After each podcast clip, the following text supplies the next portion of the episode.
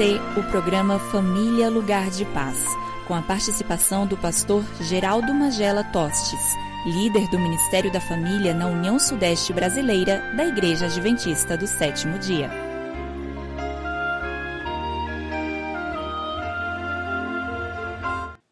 Olá, amigos. O assunto agora é um tanto desagradável, quem sabe até certo ponto um tanto vergonhoso. São três palavras que combinam desemprego, desagradável e desespero, não é verdade? Às vezes a pessoa desempregada ela está no chão, na lona, ele está se sentindo nocauteado, ele não consegue ver nada. Ele só vê as contas chegando de um lado, as necessidades do outro lado, na frente ele vê um enorme abismo, atrás, quem sabe, a, a mulher e os filhos chorando. Mas a pessoa desempregada ela está com a autoestima no lixo ele está com autoconfiança como um bagaço de cana, está moído. O seu astral está para baixo, a sua energia acabou, a sua disposição se foi. A única coisa que ele diz para ele é assim: Eu estou arruinado. Não sei se você já passou por essa situação, mas eu já passei. Eu já fiquei desempregado e sei que a situação não é fácil. Parece que as pessoas fogem de você e até os amigos, né? Balançam a cabeça, você tem aquela coisa que está tudo conspirando contra a mente está tão negativa que ele não vê nada bom, ele só vê coisa ruim. A noite não passa, o dia não chega ao fim, e aí parece que você pegou um ônibus que quando você quer ir andar, o motorista chega assim e diz: Olha, final da linha, desçam todos. E aí o pior de tudo, que aí você abre o jornal lá está escrito o seguinte: estatística. Quando a mulher vê a canoa furada, ela pula fora. Quando a mulher vê o homem desempregado, ela some da frente dele, né? E a mulher não quer papo. Teto ruiu, o chão sumiu, o mundo acabou. Parece que a vida está assim. Quando a fome não bate a porta, ela arromba a porta para entrar. Aí você pergunta o que fazer, onde ir, qual alternativa. Você conhece uma pessoa assim? E para onde vai? Para os amigos, para os parentes, para os vizinhos? Vai na igreja pedir ajuda? Essa pode ser uma alternativa. Nós temos que entender que nesta hora você tem que ir para dentro de casa mesmo se você é o arrimo, se você é o chefe, se você é o pai, se você é o dono da família, é aí mesmo que você tem que ir. Trancar a porta e fechar a janela e esperar a morte não é isso, não. É, você tem que seguir quatro passos, ou então dar esse conselho para quem está vivendo isso, se não for o seu caso. Primeiro, é reunir as pessoas da casa. Num momento sério, talvez em volta de uma mesa, expor o assunto. Olha, as contas estão assim, e mostrar o saldo, que é grande ou pequeno, mas é vermelho. Depois, com muita humildade, diante deles, dobrar-se de joelhos. A humilhação é uma coisa que a gente precisa aprender nessa vida, né? Se humilhar. Se humilhar não, não é se arrastar também no chão, não é se jogar na sarjeta da vida, ou também pegar uma garrafa de álcool e se é, debruçar diante dela. Também não é sair na rua roubando e nem vendendo seu corpo à prostituição. Humilhar-se quer dizer silêncio, ficar quieto mesmo. Às vezes você precisa ir à rua e tem que ir à rua e ir atrás de uma proposta ou oferecer uma proposta. É se oferecer para o trabalho, que muitas vezes é braçal mesmo, que muitas vezes é com as mãos ou com a voz. É começar do zero ou recomeçar do nada. Parece que esse é o único caminho, mas é o caminho. Sujeitar-se não é fácil. Suportar os nãos não é brincadeira. Derrota não é encerramento também não. A gente pode levantar a cabeça, a gente pode prosseguir, a gente tem que fazer isso. Eu me lembro muito bem do meu pai, eu aprendi isso com meu pai.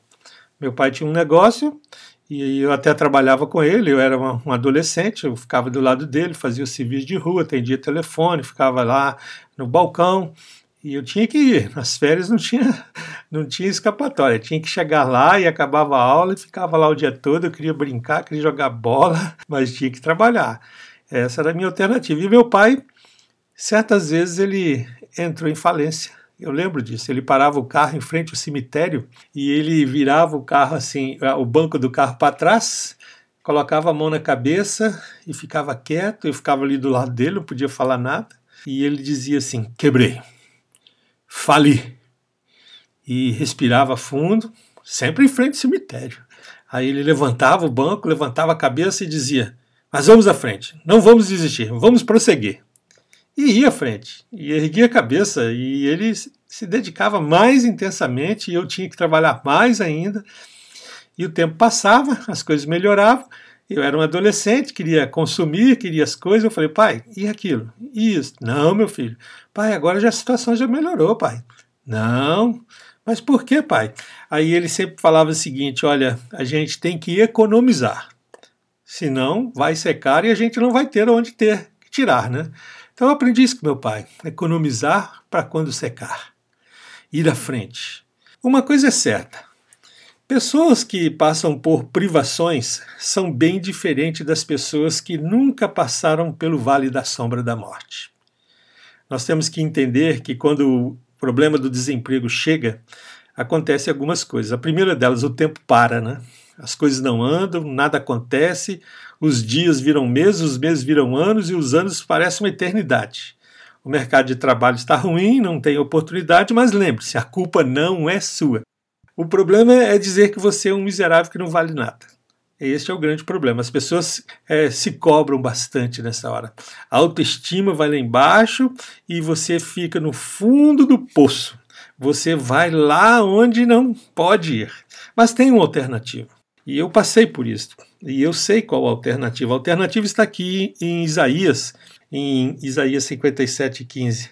Porque diz o Senhor, o alto, o sublime, o que habita a eternidade, qual tem o nome de santo. Habito no alto e santo lugar, mas habito também com o contrito e abatido de espírito, para vivificar o espírito dos abatidos e vivificar o coração dos contritos.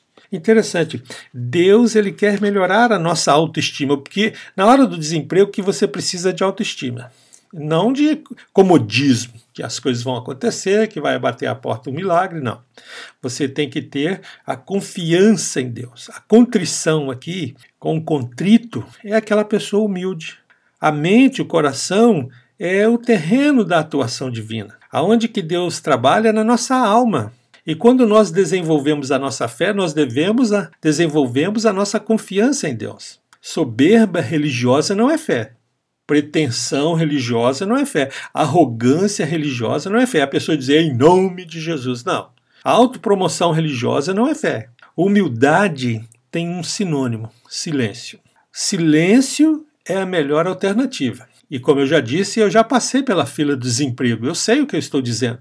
Eu sei que não é fácil. Eu tive que me humilhar de porta em porta, com currículo debaixo do braço, de empresa em empresa eu tinha feito um curso de mecânica, de técnico de mecânica, e eu fui atrás do trabalho. E foi uma dura caminhada, uma dura jornada, uma dura realidade que a gente nunca esquece, mas a gente aprende nessa hora, na hora da dureza mesmo. Em 1982 tinha uma crise, chamada crise do feijão. Eu não lembro a razão, mas esse era o nome da crise. E não havia emprego, não havia vaga, não havia oportunidade. A situação era tensa. Em casa, a tensão e na rua o estresse. Porque o meu pai dizia, ó, tem que trabalhar, tem que trabalhar, tem que trabalhar, a gente tinha que trabalhar. O momento era ruim, o momento era desagradável e eu diria até que o momento era desesperador. E aí eu fui na rua e vai para cá, vai para lá, até que apareceu uma entrevista.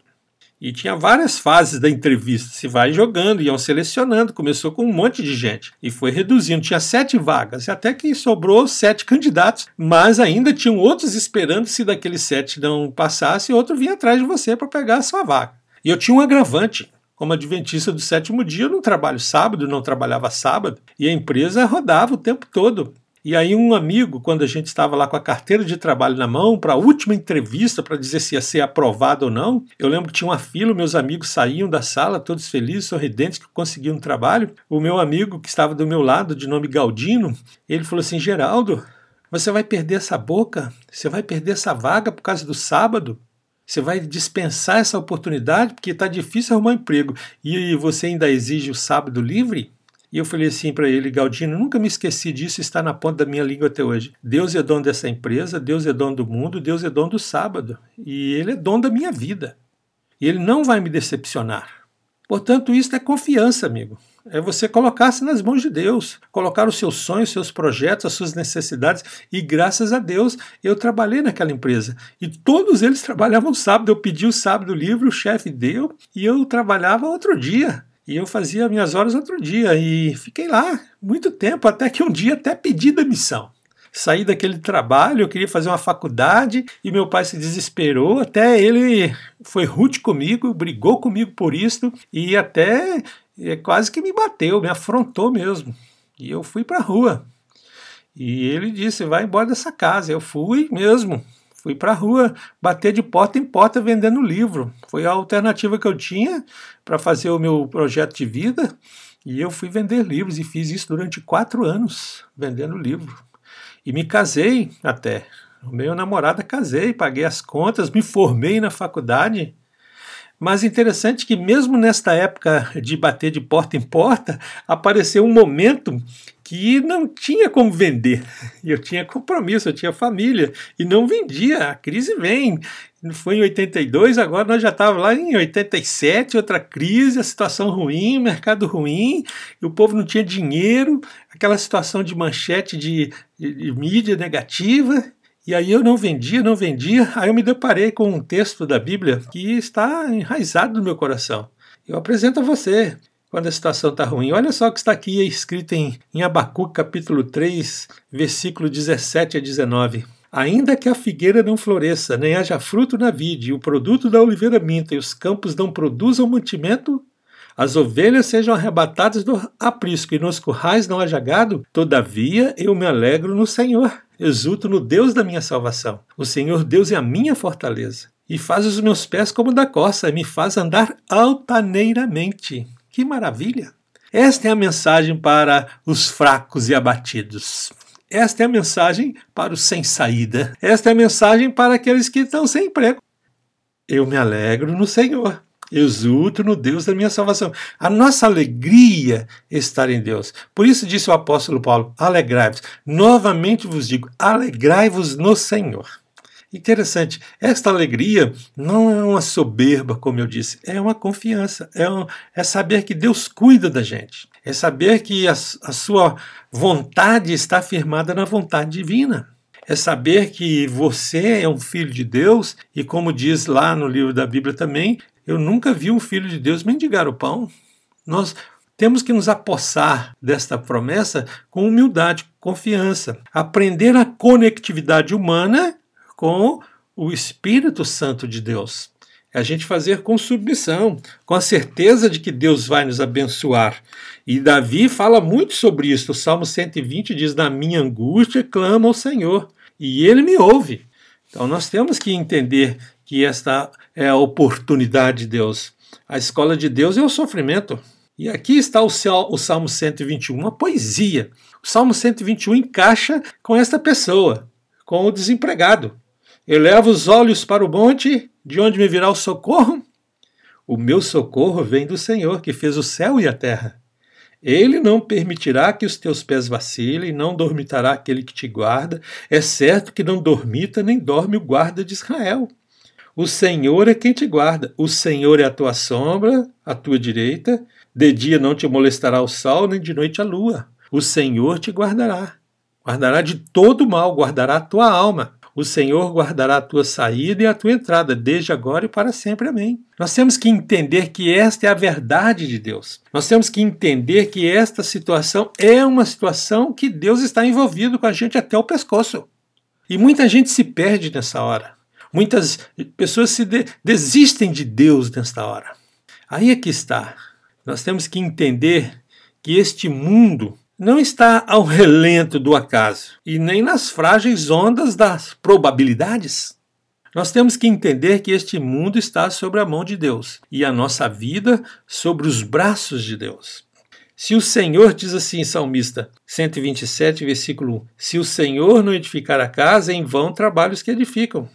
Se o Senhor não guardar a cidade, em vão vigia o sentinela. Com Deus a gente aprende, a gente cresce e a gente ensina também. Deus vai cuidar de você. E a gente às vezes precisa passar pela, pela dor. Pois então, eu encerro essa mensagem dizendo para você: Deus vai cuidar da sua casa, vai cuidar do seu emprego, vai cuidar de você. Tenha fé. Este é o meu desejo e a minha oração. Amém.